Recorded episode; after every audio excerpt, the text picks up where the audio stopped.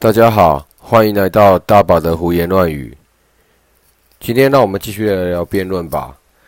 早期台湾一般常见的校园辩论都是讨论所谓的政策性命题，换而言之，题目都是跟现行的公共政策是有关系的。那这些公众公共政策呢？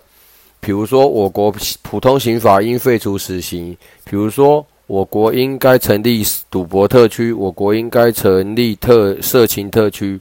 都是类似这样的题目，正方代表着改变现状的一方，必须要先提出为什么要改变现状的理由，以及如何改变现状的方法，来让比赛得以继续进行。而反方就是站在一个反对的立场，认为现状不应该这样子被改变。于是乎，一场辩论比赛就由此而开始了。那这就是一般我们比较常见在早期的辩论比赛的命题。